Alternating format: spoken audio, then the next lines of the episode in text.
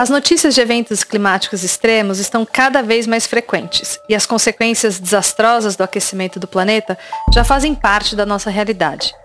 Enchentes, deslizamentos de terra, a agricultura familiar sendo seriamente impactada por longos períodos de seca ou ondas de frio intenso são exemplos desse processo. A cada novo relatório do IPCC, o painel intergovernamental sobre mudanças climáticas da ONU, o mundo conhece ainda mais a fundo a gravidade do problema.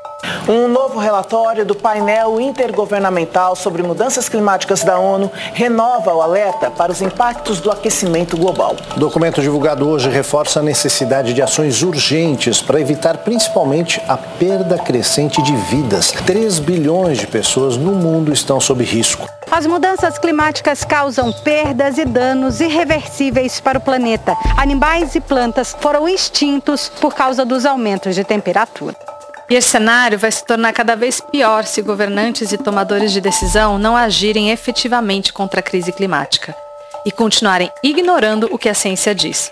O atual sistema econômico que não respeita os limites da natureza está comprometendo o presente e o futuro de todas as formas de vida. E como você se sente em relação a essas informações? Quais sentimentos despertam em você quando trazemos um problema de tamanha dimensão que diz respeito, ou pelo menos deveria, a todos e todas?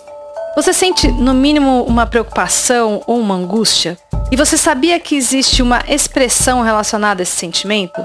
É a chamada ecoansiedade, ou ainda ansiedade climática. Um termo criado em 2017 pela Associação de Psicologia dos Estados Unidos. E é sobre isso que vamos conversar neste episódio do nosso podcast. Eu sou Camila Doreta. E eu sou Rafael Silva, e você está ouvindo o As Árvores Somos Nós. E as aves somos nós. O quê? Árvores somos nós. As árvores somos nós. As árvores somos nós. O podcast do Greenpeace Brasil. A Associação de Psicologia dos Estados Unidos descreve a ecoansiedade como, abre aspas, o medo crônico de sofrer um cataclismo ambiental que ocorre ao observar o impacto aparentemente irrevogável das mudanças climáticas, gerando uma preocupação associada ao futuro de si mesmo e das próximas gerações. Fecha aspas. É, Rafa, essa é uma discussão com reflexões complexas e que envolve muito da nossa subjetividade. E é por isso que nós vamos contar com as contribuições de convidados especiais para esse papo. Nós estamos recebendo virtualmente o Marco Aurélio Bilibil, psicólogo, doutor em desenvolvimento sustentável pela Universidade de Brasília e pioneiro na introdução da chamada ecopsicologia no Brasil. Bem-vindo, professor. Seja bem-vindo, professor. Obrigado, Camila. Obrigado, Rafa. Nós também recebemos a Jazara Oná, estudante secundarista e ativista socioambiental, também participa dessa conversa. Ela é ativista dos Jovens pelo Clima São Paulo, voluntária do Folhas que Salvam e participa de outros projetos independentes. Seja muito bem-vinda, Jazara. Olá a todos, muito obrigada.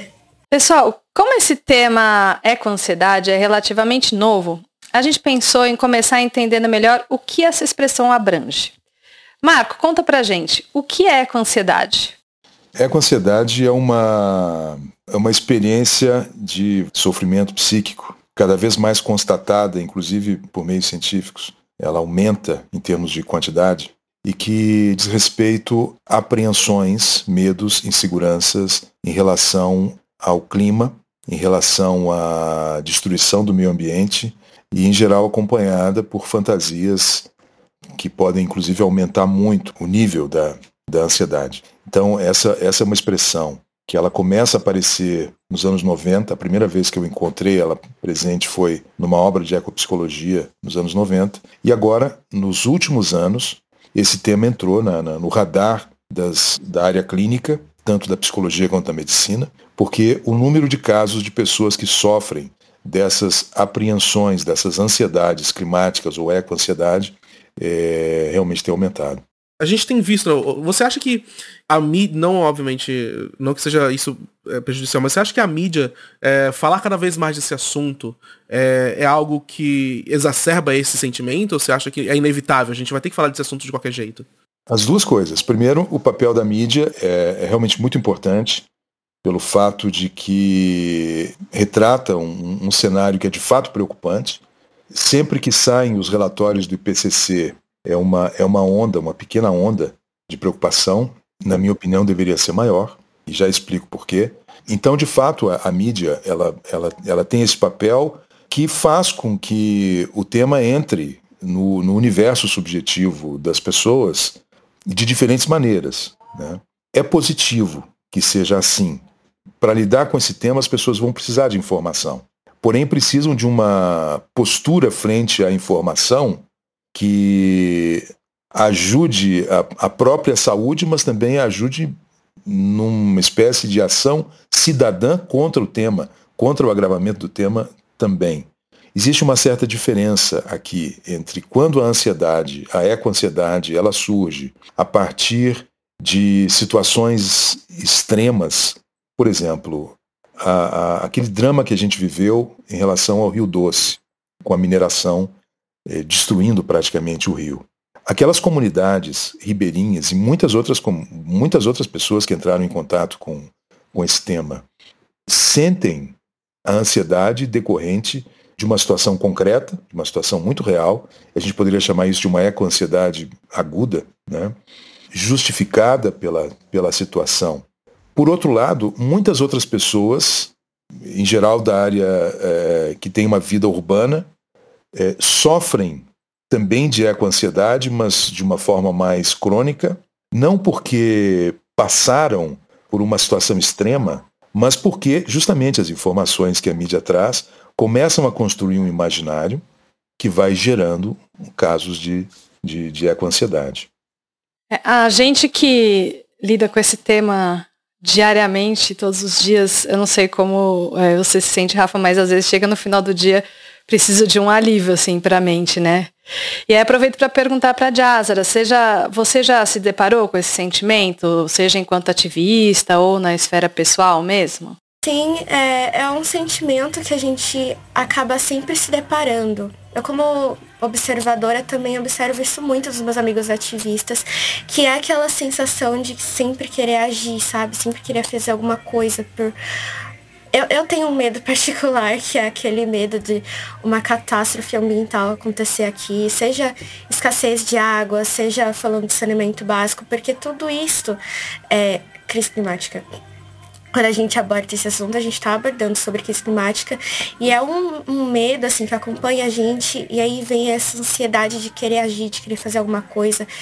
Meu Deus, eu preciso fazer isso, eu preciso fazer aquilo, mas ao mesmo tempo vem aquele sentimento de tipo, será que isso vai resolver?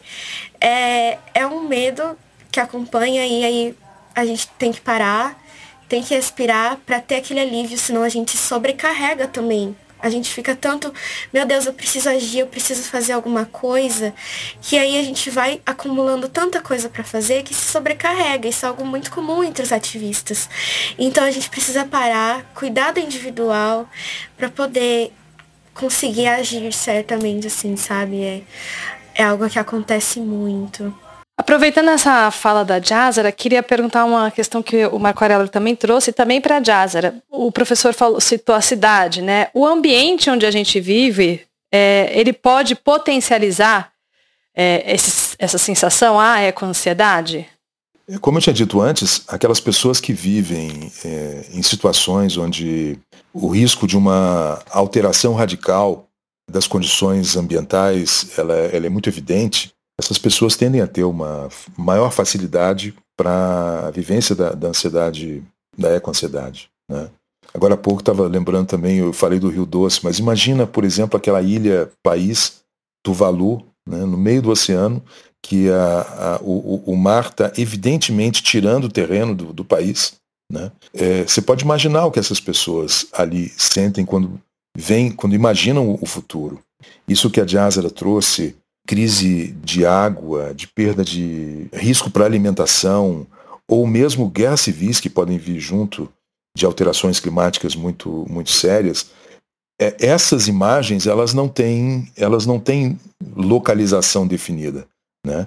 Uma pessoa na, na cidade que tenha contato com, com esses temas, ela, como a Jazara bem colocou, assim, se ela não se proteger e aqui eu queria, em algum momento, conversar mais com vocês sobre o que significa proteção, tá bom? Porque a proteção, ela pode ser um problema e não a solução.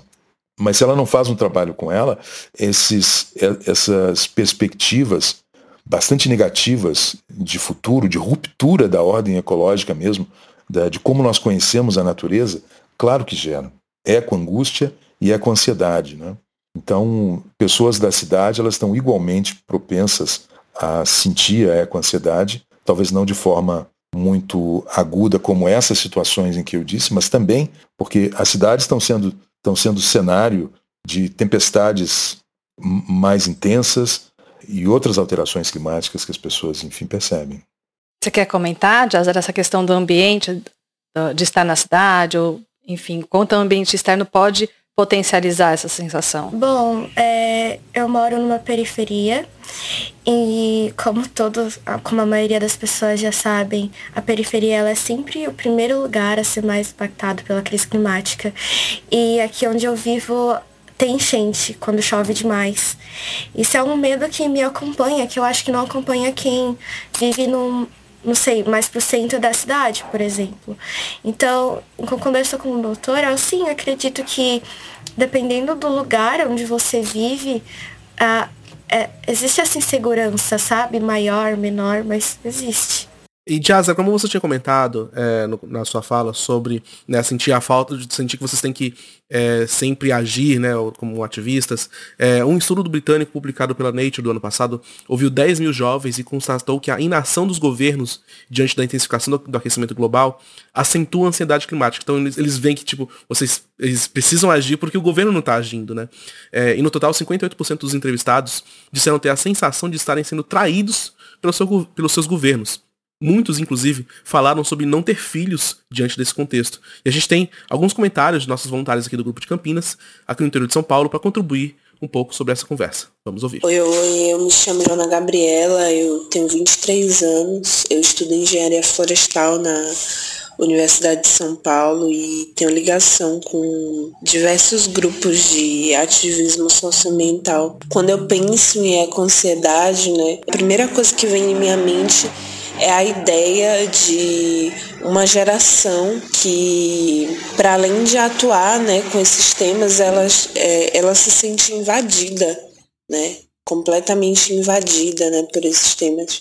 É, eu fico pensando assim de que talvez seja uma das gerações né, que verdadeiramente entende o perigo, né, a, a, a crise que a gente vive e assim, é, é muito preocupante, sabe? É muito preocupante quando a gente vê as notícias, quando é, por vezes até a gente vivencia eventos, né?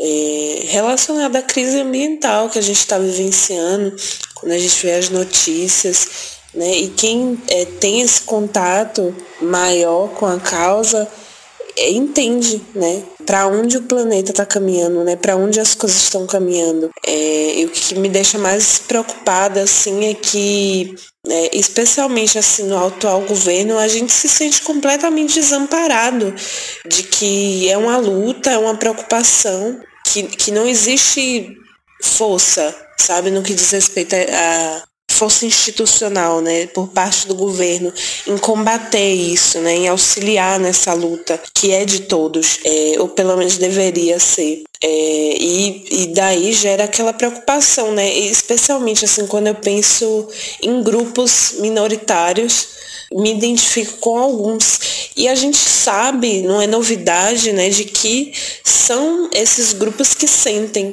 as maiores consequências né? As primeiras e as maiores consequências chegam para esses grupos.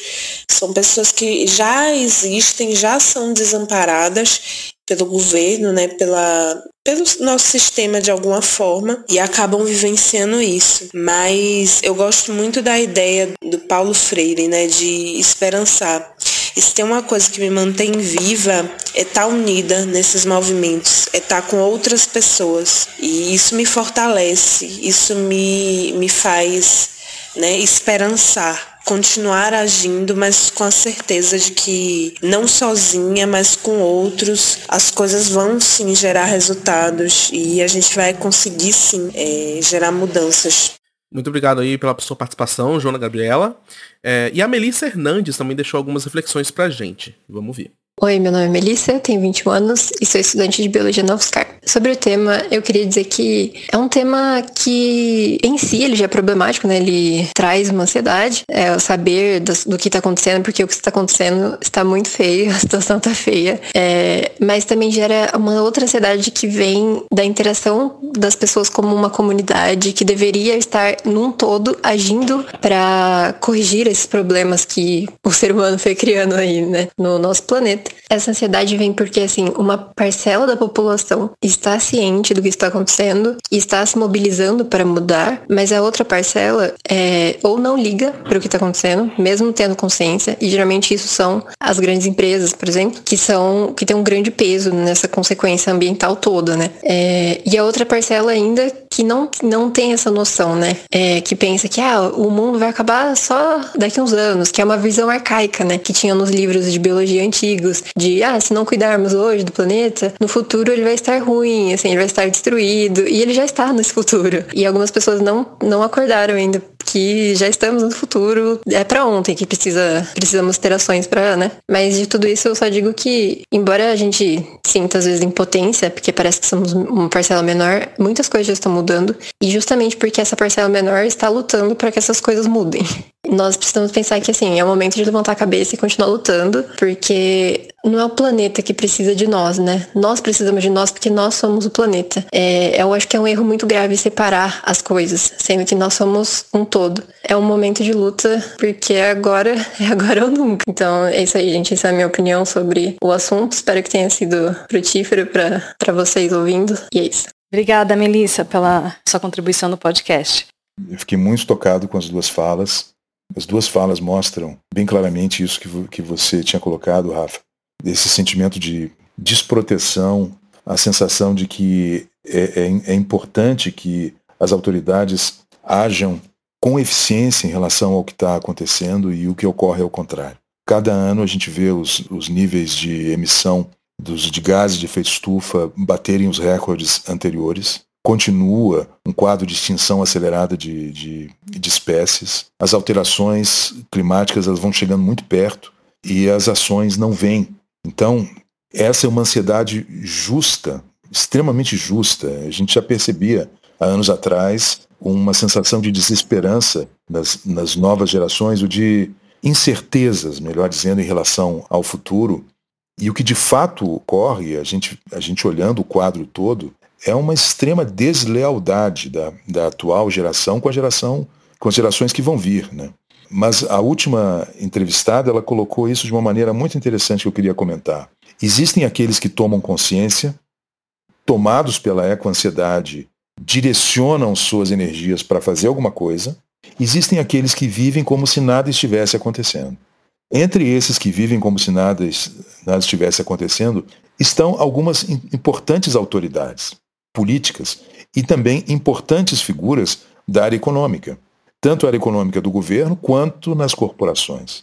Então, o que a gente está testemunhando é uma mentalidade que nega a realidade. É uma, é uma mentalidade que, apesar das coisas estarem evidentes, vive ou é, atuam, essas mentalidades atuam, como se estivéssemos numa situação normal. E quando as pessoas se dão conta disso, elas, elas sentem, elas, elas reagem, e de fato há uma situação de desproteção. Então, eu eu, eu gostaria de, de sublinhar como os quadros de ecoansiedade, que são, apesar de ainda não existirem dentro da nomenclatura psiquiátrica corrente, mas já se, se constituem como um, um transtorno evidente, evidente, os, os quadros de, de ecoansiedade, como eles não podem ser considerados como um fruto de uma fantasia catastrófica desconectada da realidade. De forma alguma. A, a ecoansiedade é uma expressão da sensibilidade humana a um fato real, né? a um fato real, e que precisa ser considerada dessa maneira. Um dos aspectos, só para exemplificar, um dos aspectos da expressão de transtornos de ansiedade é o estresse pós-traumático, que é quando você vive uma situação de profunda ameaça e a marca dela fica, e você vive como se estivesse revivendo aquela situação com medo enorme de que venha acontecer. A ecoansiedade hoje está associada a, expressões novas, como por exemplo um, um, um transtorno de estresse pré-traumático. Hoje a gente está percebendo, percebendo uma situação se criando, né? algumas pessoas mais sensíveis com informação sentem isso, enquanto outras, aí entra no tema que eu queria abordar antes, que era da qual tipo de defesa que é positiva e qual que é negativa, e você vê uh, uh, claramente um mecanismo de autoproteção que interfere na percepção das pessoas em relação ao que está acontecendo, fazendo com que essa ansiedade ela não venha de uma maneira consciente ou de uma forma ou, ou, acolhendo e trabalhando com a informação. É um, um fato da psicologia, viu, gente, que quando nós é, não nos damos conta ou, ou não representamos para nós, a gente não as, trabalha com o que percebe, que essa percepção ela não desaparece, ela vai para o fundo da consciência. Ela fica no limiar abaixo da consciência. Para muitas dessas pessoas que vivem como se nada estivesse acontecendo, quadros de eco-ansiedade também acontecem. Só que acontece de uma maneira diferente, como por exemplo que a Jazra acabou de nos descrever. Que você sente e faz alguma coisa. A Jazra sentiu e foi, foi para o ativismo ambiental. Essas pessoas, como elas acolhem a, a informação, mas não acolhem, acolhem e não acolhem, quer dizer, é, você entra em contato com o assunto, mas também não assimila o assunto. Essa, essas percepções vão para o nível mais profundo e lá elas se transformam também em ansiedade. Então, aqui a ecoansiedade, ela se aproxima de um transtorno mais geral, generalizado de ansiedade. A pessoa se sente desconfortável e pode, inclusive, chegar a um agravamento tão grande. Existem muitos registros de casos de ecoansiedade em que a ansiedade chega a um alto, a um alto grau, debilitante, vamos dizer assim, em relação às atividades normais. Quando isso acontece, muitas vezes é porque o tema não foi acolhido como ele deveria. Quando você tem uma ansiedade, ela vem acompanhada de uma fantasia ruim em relação ao que pode acontecer. Se a gente não olha para isso, essa ansiedade se generaliza. O importante é você identificar a, a que fantasia, qual é a fantasia que está gerando a minha reação. Fantasia talvez nem seja a melhor palavra. A imagem, né, o cenário que gera essa minha reação. Para poder começar a trabalhar com a ansiedade. Quando não se faz um trabalho assim, isso fica no subterrâneo, essa ansiedade ela começa a crescer e toma conta. E essas ecoansiedades cresceriam desde os anos 90, uma certa linha de psicoterapeutas já vinha avisando porque isso já era percebido. Para vocês terem uma ideia, desde 2013 eu tenho feito parte de institutos de formação de psicoterapeutas em que nós buscamos preparar psicoterapeutas para quadros ligados à, à desorganização ambiental que inevitavelmente vão surgir. E aí não é só a ecoansiedade, tem também o conceito de ecoangústia, de ecodepressão, que são nossas reações emocionais ao que acontece com a natureza. E, e são, como todos os, os, os conteúdos psicológicos, para serem bem equacionados, eles precisam ser compreendidos. A gente precisa compreender o que, que a ecoansiedade está nos dizendo e levar a sério o que ela está nos dizendo. De qualquer maneira, eu digo a vocês que o fato de que esses transtornos estarem surgindo mais abundantemente agora é um sinal importante. Significa que um uma tensão psíquica está sendo criada e aumentada cada vez mais na relação das pessoas com o seu futuro, na relação das pessoas com a natureza. E esse é um tema central de, de ser olhado. Queria tirar uma dúvida em relação ao que você falou. Fiquei. É, eu assisti uma live sua na TV Senado, muito boa, por sinal.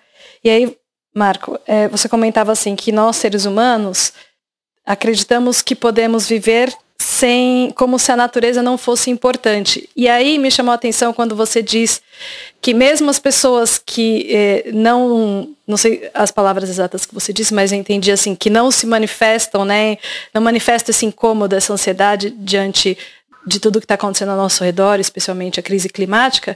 Então, é, por mais que não se manifestem, de algum jeito estão sentindo isso, é isso? Olha, tem o que mais de 15 anos que eu tenho trabalhado com vários cenários com grupos de pessoas que não têm nenhum interesse ambiental. Mas se você perguntar a elas como elas se sentem, uh, por exemplo, com a destruição de um quarto do, do Pantanal, ou as, ou as queimadas na Amazônia, ninguém deixa de reagir. As pessoas sentem isso. As pessoas sentem tristeza, as pessoas sentem raiva. Se elas tiverem a oportunidade de falar o que elas, o que elas sentem, vocês vão escutar coisas muito fortes. Porém, essas mesmas pessoas que podem falar essas coisas num grupo que acolhe, hum, podem passar a, a, a sua vida sem ter com quem conversar esse tema também. Porque a família não acolhe, não acha importante, os colegas de trabalho também não, os amigos também não. Ou seja, meios sociais em que há uma negação generalizada não costumam acolher esses temas. Mas quando as pessoas têm a oportunidade de falar, de, de falar, você descobre que emocionalmente estamos, todos nós, eu diria assim, todos nós sensíveis ao que acontece com a natureza. Estamos demais mesmo. É, Jazara, ouvindo é, o comentário das meninas que a gente é, ouviu agora aí, né, o comentário do professor, você acha que o ativismo é, é uma saída para lidar com esse sentimento e como você acha que ele ajuda? Bom, é, primeiro eu gostaria de dizer que eu me identifico muito com as falas das duas entrevistadas e já respondendo a sua pergunta, como elas citaram, a gente fazer parte dessa parcela da sociedade que está fazendo a mudança, que está agindo, traz alívio pra gente, sabe? Então o ativismo é, é sim uma saída, pelo menos para mim foi.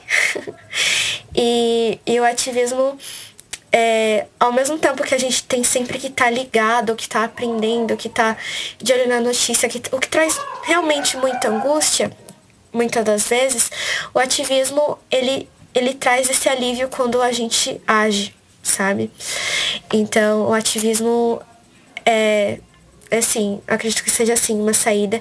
Eu também gostaria de citar um pouquinho da fala da Melissa, que ela disse que todos nós somos um só.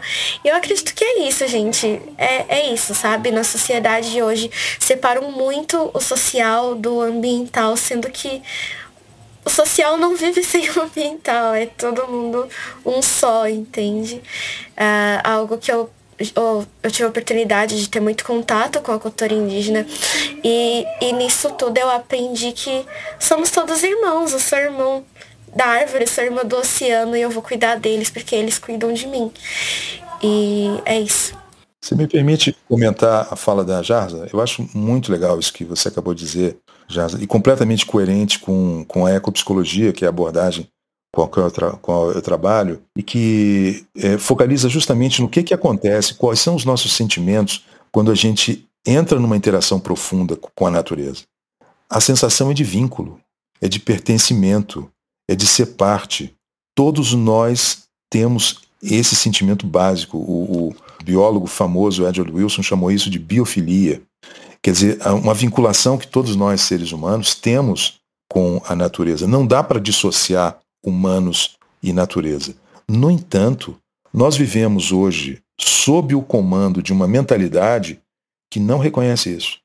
E daí vem uma outra visão de mundo, inclusive outros valores.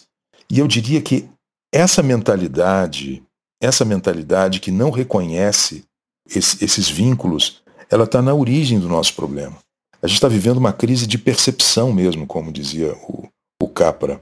E dentro dessa crise de percepção, como parte importante, está essa percepção da desconexão nossa com a natureza, ou a não percepção da nossa conexão com a natureza.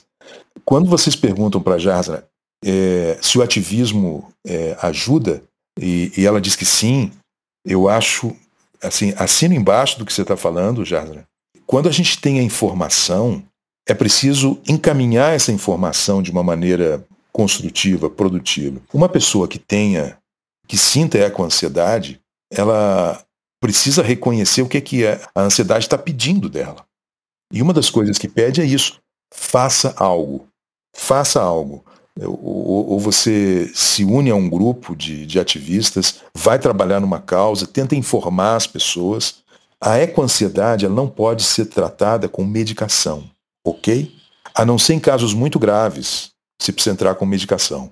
O que ela precisa é que a pessoa reconheça como a sua ansiedade é justa, como ela faz sentido, como as imagens estão gerando a sua ansiedade fazem sentido e que ela precisa trabalhar com esse com esses conteúdos agindo, agindo a favor da vida. Porque, de certa forma, a ecoansiedade, se ela é também um medo em relação ao nosso futuro, eu pessoalmente acredito, e essa é uma posição da literatura, né, na ecopsicologia, a ecoansiedade também é fruto, também é fruto de uma negação dos vínculos profundos que nós temos com a natureza. Então, viver esses vínculos, reconhecer esses vínculos, nos pacifica. A ecoansiedade não, não nos deixa em paz se a gente não reconhece esses vínculos. Show. E, e assim, é, é, Jazara, para além do ativismo, né, que é você é, né, se manifestar e falar sobre esse tema, você tem alguma válvula de escape, alguma atividade com a natureza que você faz para poder, tipo, desestressar? Não que você, é, talvez, né, algumas, algumas formas de ativismo talvez sejam uma forma de escape, mas você tem alguma coisa que você faz com a natureza especificamente para relaxar, respirar um pouco e tentar baixar um pouco essa ansiedade? Bom, é, existem sim muitas coisas que eu faço na minha vida pessoal. Eu tanto amo muito fazer yoga quanto meditar em um espaço com a natureza, sabe? Eu acho, acho isso muito, muito bom para mim. E uma coisa também que eu faço sem perceber é que eu gosto muito de passar tempo com pessoas, né? Com amigos, com família. E eu acho que isso é uma válvula de escape, tá ali com a pessoa. E é sempre um conhecimento todo. Eu, eu tenho o costume de dizer que cada pessoa é um mundo, né? E, e eu tenho uma coisinha na minha cabeça de que cada minimação que eu fizer vai impactar alguns mundos ou talvez um só. E talvez eu não salve o universo inteiro, mas talvez eu salve o mundo, que é uma pessoa, com essas pequenininhas ações. Mas claro que eu tenho que salvar o meu mundo primeiro, que sou eu mesma. Então quando eu vejo que eu tô sobrecarregada, que eu tô estressada, eu. Não, primeiro eu respiro, aí depois eu vou lá, faço uma meditação, um yoga, vou dar uma volta no parque, ando de bicicleta, não sei. Vou num karaokê com os meus amigos, eu faço alguma coisinha assim para relaxar, depois eu sento e falo, não, vamos colocar as coisas no lugar para não me sobrecarregar e conseguir agir da melhor forma. E eu aprendi isso na mar, viu? que ótimo, que ótimo. Adorei ouvir isso, já. E, se vocês me perguntassem assim, tipo, o que, que você recomendaria como psicólogo? Escuta a Jazra. Boa, porque são alguns caminhos, né? E aí cada, assim, tem alguns caminhos comuns, mas cada um tem um perto de si que pode ajudar também, né? Que faça sentido e que auxilia aí nesse. Eu acho que o que mais ajuda é você voltar, sabe? Pensar o porquê que eu tô agindo, por que, que eu tô fazendo isso, sabe? Eu acho que isso traz um alívio também. Pensar nas coisas que você já fez e o que, que você pode fazer para se ajudar antes de ajudar todo mundo. Acho que é isso. Marco, é, resgatando aí um pouco é, também o que a Joana Gabriela e a Melissa Hernandes falaram, sobre é, o descaso né, por parte de alguns atores que constituem a sociedade, especial o poder econômico e os líderes mundiais, né, para lidar com a crise climática. Essa não responsabilização coletiva, esse olhar individualista do lucro acima da vida, é, do enriquecimento exacerbado de alguns, sem respeitar os limites dos recursos naturais, isso, de alguma maneira, é, pode ter como pano de fundo questões subjetivas, a falta de contato que a, a gente estava falando, a Jazara trouxe também aí com a natureza, pode impactar esse posicionamento, esse encaminhamento aí da sociedade, esse caminho da sociedade? Sem dúvida, Camila, sem dúvida. Por trás dessa inconsequência oficial, existe uma visão de mundo, existe uma visão de ser humano, é, existe uma, vamos dizer assim, uma herança de uma perspectiva ainda colonialista, colonialista, de exploração do humano e do não humano, transformando o planeta em lucro. Toda essa, essa perspectiva que se organiza em torno de poder, dinheiro e armas, e, e daí a, a dificuldade da mudança, porque é um poder, um poder muito enclausurado, sabe? É, apoiado nessas, nessas forças, apesar das evidências muda com uma velocidade muito menor do que nós precisaríamos. Então, o agravamento da crise vem como decorrência dessa mentalidade que não dá conta da realidade, não dá conta, e ao mesmo tempo quer manter os seus né, feudo ali de, de poder, tudo isso respondendo a um, a um conceito de ser humano e a um conceito de mundo com crenças que se tornaram absolutamente disfuncionais. Disfuncionais. Essa turma ainda acredita, como, como você tinha é, citado um pouco, que é possível viver com qualidade num ambiente sem qualidade, num ambiente natural sem qualidade. Como se fosse possível viver com saúde num planeta que perde saúde. O, o ser humano e o planeta são tão profundamente conectados. O que acontece a um acontece, acontece para outro. Os direitos do humano, como diz o, o Rosak da ecopsicologia, os direitos do ser humano são também deveriam ser também os direitos do planeta. As necessidades dos seres humanos podem ser também as necessidades do planeta. E quando eu falo em planeta, eu falo de outras espécies, falo de biorregiões, que dentro da nossa atual visão de mundo são coisas sem importância ou apenas é, a serem exploradas, não entes que merecem ser vistos como também entes com necessidades e com direitos. Então, pensar nas necessidades de uma floresta, nos direitos de uma floresta, nas necessidades do oceano, dos direitos do oceano, é, das montanhas, tudo isso é uma coisa muito é, fantasiosa para essa mentalidade que hoje está no, no poder. No entanto, essa mentalidade ela faz uma política que é a política da ignorância ecológica. E a ignorância ecológica traz consequências. Todos nós estamos pagando o preço da ignorância ecológica dessa mentalidade. Então, por detrás de toda essa tragédia anunciada que nós vivemos em termos ambientais, seguramente está uma dimensão subjetiva, uma visão de mundo, um conjunto de crenças que não se sustenta mais. Bom, ainda dentro desse tema, a gente tem mais um áudio para ouvir. É a Maria Luísa Gastal, psicanalista da Sociedade de Psicanálise de Brasília e membro do Comitê de Clima da Sociedade Internacional Psicanalítica, é, também contribuiu para essa discussão e dá dicas sobre a importância do apoio psicológico. Vamos ouvir. Eu começo esclarecendo que a ansiedade não é uma doença, mas uma manifestação é, da alma humana, de sofrimento humano. Né? A eco-ansiedade é ansiedade. E como toda forma de ansiedade, ela pode ter sequelas psicológicas que variam de pessoa para pessoa e dependem não só do que é externo, mas daquilo que se passa também em cada pessoa individualmente. Ela é uma ansiedade eh, que se manifesta em pessoas que têm informações a respeito dos caminhos que a crise ambiental vem tomando, né? E elas se sentem legitimamente ameaçadas diante de um futuro incerto, muito ameaçador. Outras estratégias podem ser mobilizadas para lidar com a crise climática, por exemplo, a negação.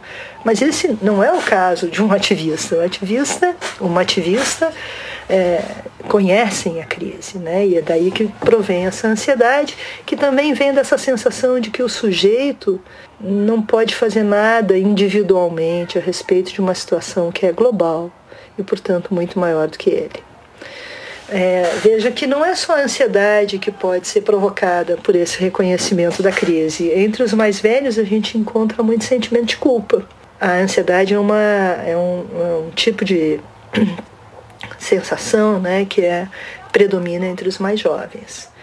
É, a gente vive hoje um, um, momento de luto né, por um mundo que nós, como espécie, é, estamos destruindo. Né? Então, é, existem várias respostas emocionais a esse luto. É, a negação, a culpa e é, nas pessoas que se envolvem com a mudança do mundo, pode acontecer também essa é, ansiedade. A ansiedade que nós vivemos hoje é decorrente do reconhecimento do estrago que nós, como espécie, temos feito ao planeta. Né? No limite, a gente precisaria tratar a humanidade, a gente precisaria tratar essa doença social que nos leva a esgotar os recursos da nossa casa, como se nós não devêssemos nada ao planeta. É, a gente não pode tratar uma cultura inteira é, psicanaliticamente, botar no divã, né? mas a gente pode escutar as pessoas que chegam trazendo sintomas que elas chamam de ecoansiedade. Agora, é uma ansiedade que decorre das causas externas, via de regra, mas também de razões internas, razões próprias de cada pessoa. Então, buscar ajuda é fundamental, porque o trabalho terapêutico vai ajudar a pessoa a compreender o que, que é causa externa ligada à crise climática e o que é uma causa própria do sujeito, interna, da sua, relacionada à sua história pessoal. O trabalho terapêutico ajuda a separar essas coisas e assim também ajuda a reduzir a ansiedade. Há muitos serviços de atendimento psicológico a valores acessíveis, sobretudo nas maiores cidades brasileiras, capitais e cidades de médio porte, serviços que são ligados a universidades e às sociedades psicanalíticas, né, que são muitas.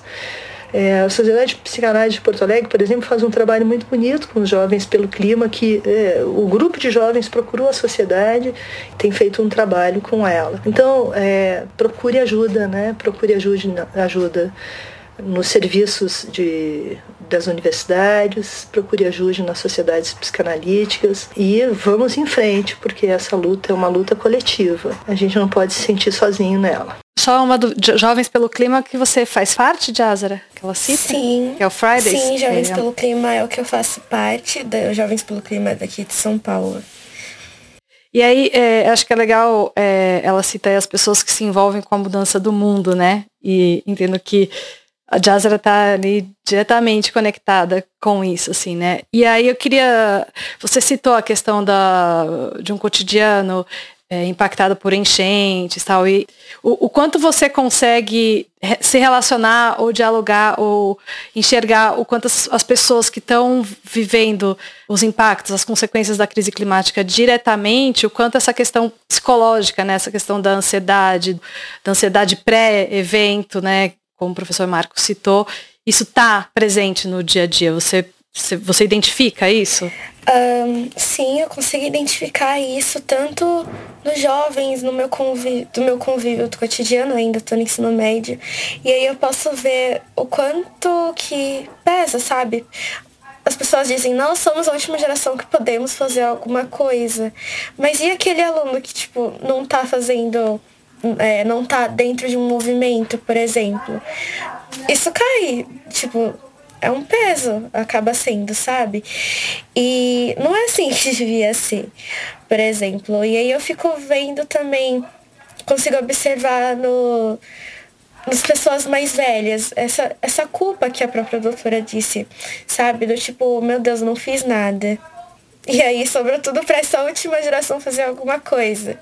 E aí, parte dessa última geração também tem a culpa do tipo, meu Deus, eu sou a última que posso fazer alguma coisa, o que, que eu vou fazer? Entende? Então, é possível, sim, identificar a todo momento, em todo lugar, isso. Assim como também é possível identificar uh, aquela pessoa que observa que tem algo diferente hoje no clima da sociedade, mas que ainda assim não, não entende, não sabe nem o que é crise climática, por exemplo, por essa falta de educação ambiental. Então, é, existem muitas coisas em cima disso. Nossa, isso é muito tocante a fala da Jazara, muito forte, muito profundo de escutar, E, e, assim, muito apropriada, muito boa, excelente a fala da, da colega também, da psicanalista, mostrando que há uma inclusive uma mobilização né, no meio profissional para acolher essas experiências de alma que são extremamente significativas né, e que precisam ser vistas, na minha ótica, como uma expressão da inteligência da natureza em nós. Porque a mesma força que essa inteligência auto-organizadora da natureza é a, inteligência auto-organizadora do nosso corpo físico, do nosso organismo fisiológico e do nosso psiquismo. Um não pode ser visto sem o outro. Ou seja, nós somos natureza e somos natureza nessa expressão dessa inteligência maior. E quando nós reagimos com ego-ansiedade, o que ocorre é que algo muito profundo em nós levanta a voz. Levanta a voz. É como se a ego-ansiedade fosse um chamado da natureza, um chamado dessa grande mãe, vamos dizer assim, para que as pessoas que mais que mantêm a sua sensibilidade viva se mobilizem e aquelas que amorteceram a sua sensibilidade, a sua sensibilidade acordem a tempo de fazer algo. Né? Quando eu escuto a Jasra falando, eu vejo assim a, a sensibilidade abundante, sem interferências negativas. Uma pessoa que olha para o mundo, vê o que está acontecendo e sente. E ao sentir, age. Eu tenho profunda admiração quando eu vejo isso. Bom, na conclusão dessa conversa toda, eu acho que é bom a gente acreditar que a gente tem um futuro, né? Que é, o mundo não acabou. É, acho que é bom a gente ter essa esperança que a gente vê, tanto no olhar dos ativistas, que a gente. É, que estão aí, né? Aí, assim como a Jazara, é, fazendo acontecer nas ruas e, e, trazendo esse, esse tema tão importante para todo mundo. E assim como a Maria Luísa falou, se você tiver com ansiedade, é, com ansiedade, buscar um tratamento, buscar se cuidar aí, porque né, só com pessoas sãs a gente consegue é, levar esse, essa conversa adiante e né, trabalhar para um Brasil, para um país, para um mundo melhor para todo mundo. É, que, vocês acham que, que é, uma, é, é, algo que a gente pode ter assim, em mente, é, Marco e Jazara? Seguramente. A Jazara foi autora de uma frase maravilhosa agora há pouco, que primeiro a gente precisa cuidar do nosso próprio mundo, né? É, e é isso, né? Cuidar do nosso próprio mundo significa buscar muita coerência, congruência, escuta de nós mesmos, escuta dos nossos sentimentos, compreender, valorizar o que está o que tá vindo eh, de dentro, assim, num trabalho interno mesmo de, de autoconhecimento, mas não ficando nisso apenas. Até porque não tem separação entre o dentro e o fora, não dá para fazer só um trabalho dentro. E no momento em que nós estamos vivendo, o trabalho dentro e o trabalho de fora, eles precisam vir juntos. Né? Dentro desse programa de auto uh, cuidado, seja incluído o cuidado pelo mundo em que nós vivemos, o cuidado pelas outras espécies. As outras espécies são nossas companheiras evolutivas por milhares de anos existe intrinsecamente um vínculo de lealdade entre nós humanos e aqueles seres sem os quais nós simplesmente não teríamos conseguido evoluir. Mas há um, uma completa negação, uma ruptura desse vínculo de, de lealdade. E é preciso restaurá-lo.